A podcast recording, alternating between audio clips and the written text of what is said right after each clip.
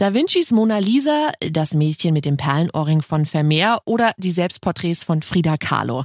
Es gibt so Kunstwerke, die haben wir alle schon mal unzählige Male als Kopien gesehen und würden sie uns trotzdem jederzeit nochmal in echt im Museum angucken.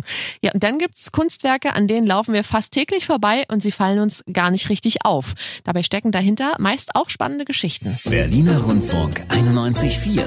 Ist das Kunst oder kann das weg? Jeden Montag schicken wir unseren Berlin-Reporter Christian Fuchs in die Spur, um Berlins abstrakte Denkmäler und Wandbilder zu begutachten. Heute ist er in Prenzlauer Berg an der Ecke Prenzlauer Allee, Prenzlauer Berg direkt vor der Tankstelle. Das Kunstwerk besteht aus zwei zwölf Meter hohen Obelisken, die hier auf einer kleinen Grünfläche in den Himmel ragen. Und oben sind die verbunden miteinander. Also das heißt, da geht nochmal so ein Querbalken rüber aus Stahl und obendrauf steht einer, also das soll so aussehen, das ist natürlich auch so aus Stahl, eine Skulptur, die balanciert da gerade rüber.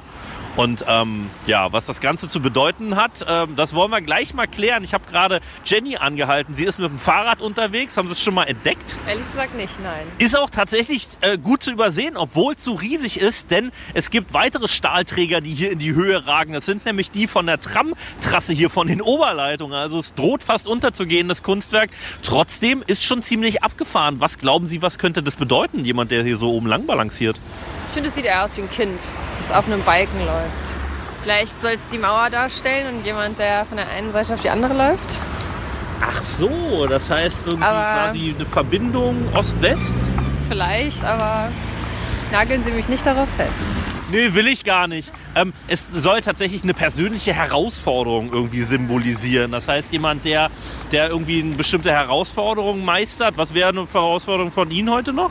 Den Berg hier hochzukommen. Den Prenzlauer Den Berg. Prenzlauer Berg hochzukommen. Das wäre nicht schlecht. Ähm, wenn Sie entscheiden müssen, ist Kunst oder kann weg, was würden Sie sagen? Ist Kunst, kann bleiben. Ja, klare Meinung von Jenny. Dann will ich Sie auch gar nicht weiter aufhalten. Wünsche Ihnen viel Erfolg beim äh, Erklimmen des Prenzlauer Bergs und der Bewältigung Ihrer persönlichen Herausforderung heute. Schönen Tag, ne? Und damit habe ich auch meine erste Herausforderung gerade bewältigt. Yeah, wieder ein Kunstwerk erklärt. Nächsten Montag um 6.10 Uhr gibt's dann die nächste Folge.